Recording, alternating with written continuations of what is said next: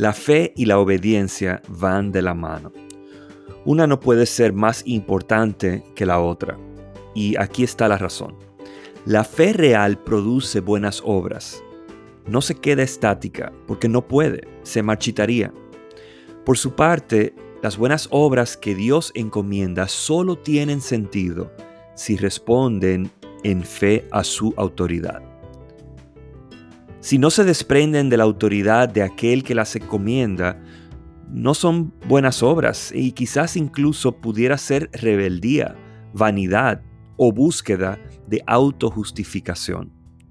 La fe y la obediencia se validan y se apoyan mutuamente. Busquemos crecer en fe, pero también busquemos responder a aquel que es el enfoque de nuestra fe por medio de la obediencia.